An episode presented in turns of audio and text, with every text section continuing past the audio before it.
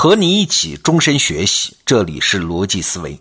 今天啊，给你看一篇职场干货啊，内容还是来自于万维刚老师的得到 APP 课程《精英日课》。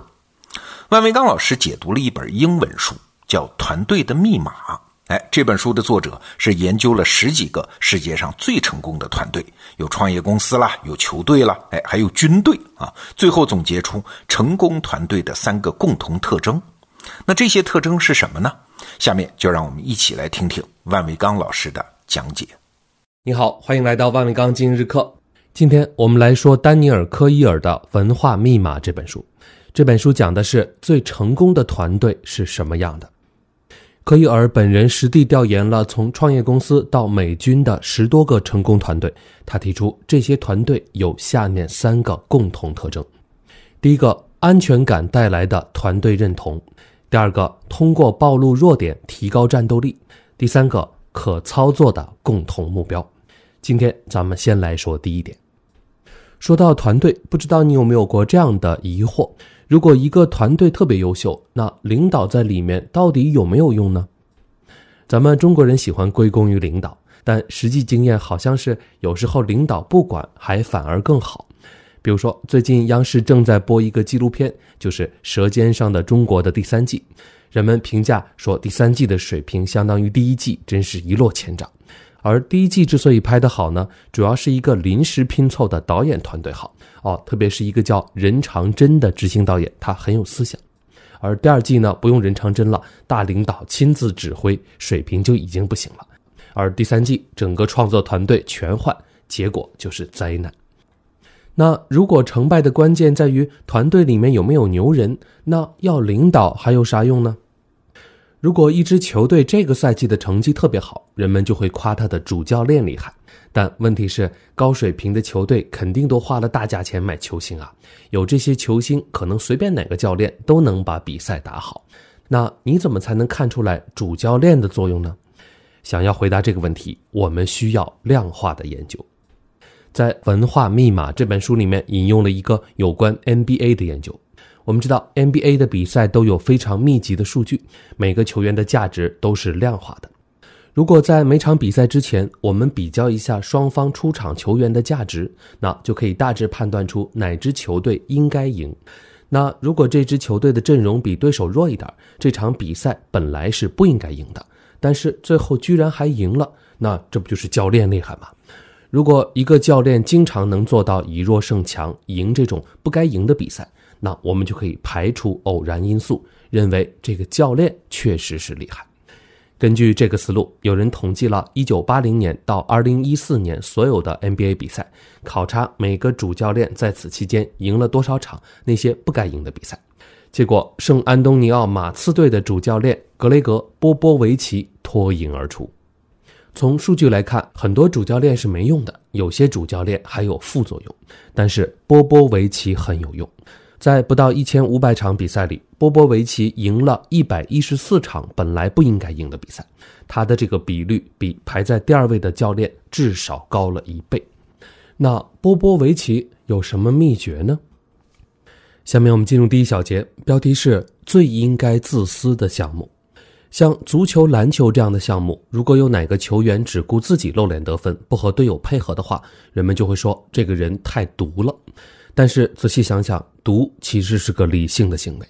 不管统计系统怎么完善，球星在进球的时候得到的关注是最大的。你拿多少奖金，能不能拿到更值钱的合同，其实关键就看进球的这种高光时刻。有人专门做过统计研究，单就 NBA 季后赛而论，考察打完季后赛之后球员的收入变化，结果是每投进一个球，你的收入平均会增加两万两千零四十四美元，一个球两万多美元啊。那传球呢？请注意，如果你把球传给队友，让队友进球的话，那你每做一次这样的传球，平均会让你的收入减少六千一百一十七美元。也就是你投进了，所有人也都看到了。而如果你总给别人做球助攻，对不起，功劳簿上没怎么给你记。那里外里一算，每一次传球给别人投篮，就相当于送出去两三万美元。所以说，球员的个人理性选择是，只要有机会投篮，就应该坚决自己投篮。但是对于球队的整体利益来说，主教练希望你把球能传给那个位置最好、最有把握投中的队友。那这里面就有个人和集体的利益矛盾。马刺队成功的秘诀，恰恰就在于球员打的都很无私，他们愿意传球。这倒不是说波波维奇擅长挑选那些无私的球员，波波维奇的能耐在于，哪怕你本来很自私，他也能让你变得无私。咱们举一个中国球迷熟悉的例子，有一个球员叫做帕特里克·米尔斯，他在2011到2012赛季是在中国新疆飞虎队打过比赛。哦，这个球员的品质不太好，他假装受伤离队到 NBA 加入马刺队了。而就是这么一个人，哦，在新疆队打的都不怎么突出，他居然被波波维奇调教的突飞猛进，帮助球队夺得了冠军，成了大牌球星。而波波维奇使用的办法是跟队员建立连接。下面我们进入第二小节，标题是最好的反馈。我们专栏前面在讲强力瞬间的时候，有一期文章叫《制造洞见时刻》。这篇文章里面提到一个研究，说老师给学生最好的一种反馈，应该是像下面这样的：某某同学，我对你有很高的期望，我认为你完全可以做到更好。基于高标准，我在你的论文里面找到了一些毛病，希望你能好好修改。这一招是非常非常有效的。科伊尔也引用相关的研究说，最好的反馈包含下面三个元素：第一点，你是我们队伍的一部分；第二点，我们队伍是个特殊的队伍，我们有非常高的标准；第三点，我相信你可以达到这么高的标准。科伊尔说。波波维奇跟球员的交流，恰恰就满足了这三个元素。第一点，你是我们队伍的一部分。波波维奇会跟球员建立亲密的个人关系，他能让每个人感觉到我非常关心你。比如说，在招邓肯进马刺队之前，波波维奇就先飞到邓肯家，亲身跟邓肯相处了好几天。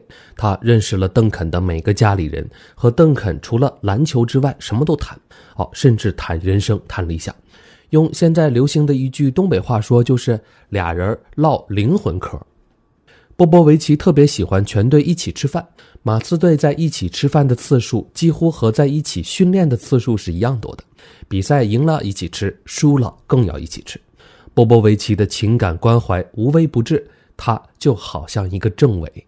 好，这是第一点，你是我们队伍的一部分。第二点就是我们的队伍是个特殊的队伍。我们有非常高的标准。波波维奇在私下跟球员的关系是很近的，但是在训练场上却是要保持一定距离的。训练的时候就没有什么灵魂课了。波波维奇会直言不讳地指出球员的错误，要求是非常严格的。好，这是第二点。第三点是我相信你可以达到这么高的标准。我们要为更高的目标而奋斗。用虎扑球迷爱用的一个词儿来说，就是有利于提高球员的上限。这大约相当于我们专栏爱说的那句话：“Something bigger than yourself。”波波维奇真的是像政委一样给球员搞思想建设的。他会组织马刺队队员看有关马丁·路德·金的纪录片，然后听美国总统的著名演说，然后还问球员说：“如果你是马丁·路德·金，你会怎么做呢？”所以说，谁说资本主义不讲感情的？感情也是一种软实力。下面我们进入第三小节，标题是三种企业文化。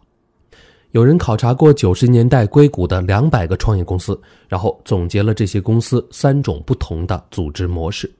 第一种叫明星制，就是把业内最厉害、最聪明的人都招进来，以明星为核心展开工作。第二种叫专业制。招人的首要标准是看他的专业技能是不是符合公司的要求。第三叫讲奉献。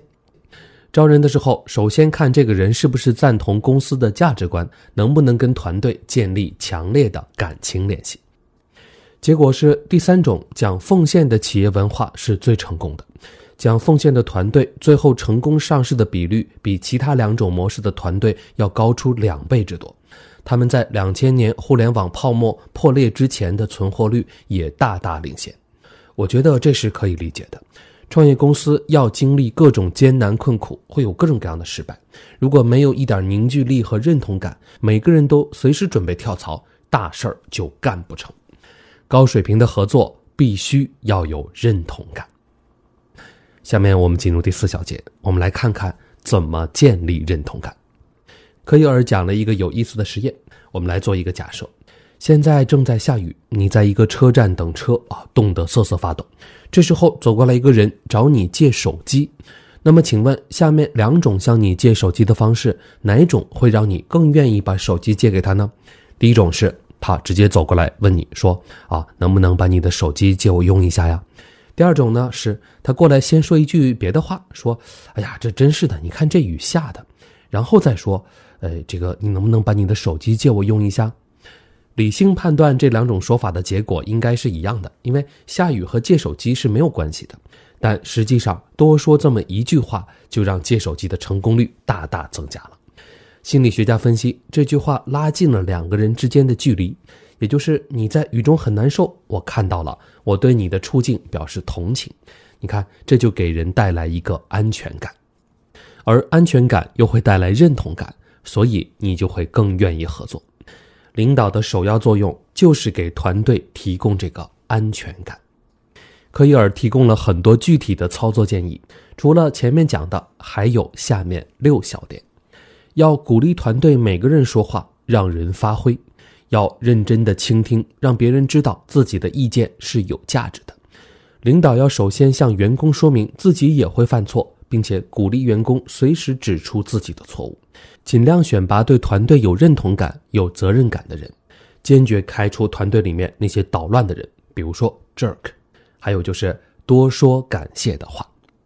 好，最后来看看今天的得到。今天说的团队文化是一种软实力。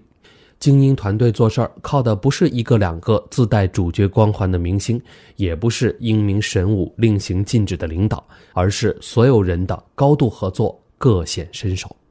促成合作的第一步是安全感带来的认同感。好，这就是今天的全部内容。精英日课，祝你每天都有收获。好，内容听完了，我是罗胖。万维刚老师是我见过的人里面啊，阅读速度和写作速度都极其惊人的一位啊。在精英日课这个专栏里，他会用每天一节课的频率给你转述最新出版的英文书籍和论文，让你和全球的精英大脑同步。那好，你现在在得到首页搜索“精英日课”四个字，就可以看到万老师三季的课程，推荐你加入学习，而且是强烈推荐。好，罗胖精选，咱们明天见。